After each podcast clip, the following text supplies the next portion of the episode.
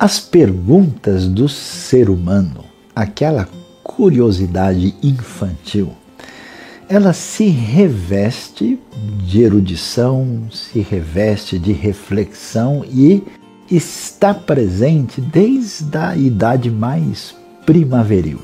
Esse elemento tão interessante presente na cultura, na poesia, na filosofia e na história da fé, a gente vê os grandes filósofos gregos tentando entender como é que a diversidade desse mundo poderia ter né, uh, alguma coisa que explicasse tudo isso. Né? Então nós temos a sabedoria de Atenas, que entra em conversa com a fé que procede de Jerusalém quando olhando toda a realidade que é divinizada na natureza, os antigos profetas e sábios do mundo hebraico mostravam a fé de uma maneira diferente para estabelecer conexão entre a fé na verdade e aquilo que é a realidade.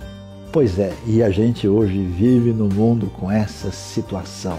É São Paulo, é Londres, Nova York, é Tóquio, é o mundo todo, né? A gente vê a grande questão como é que a gente liga a nossa experiência com o sentido da vida.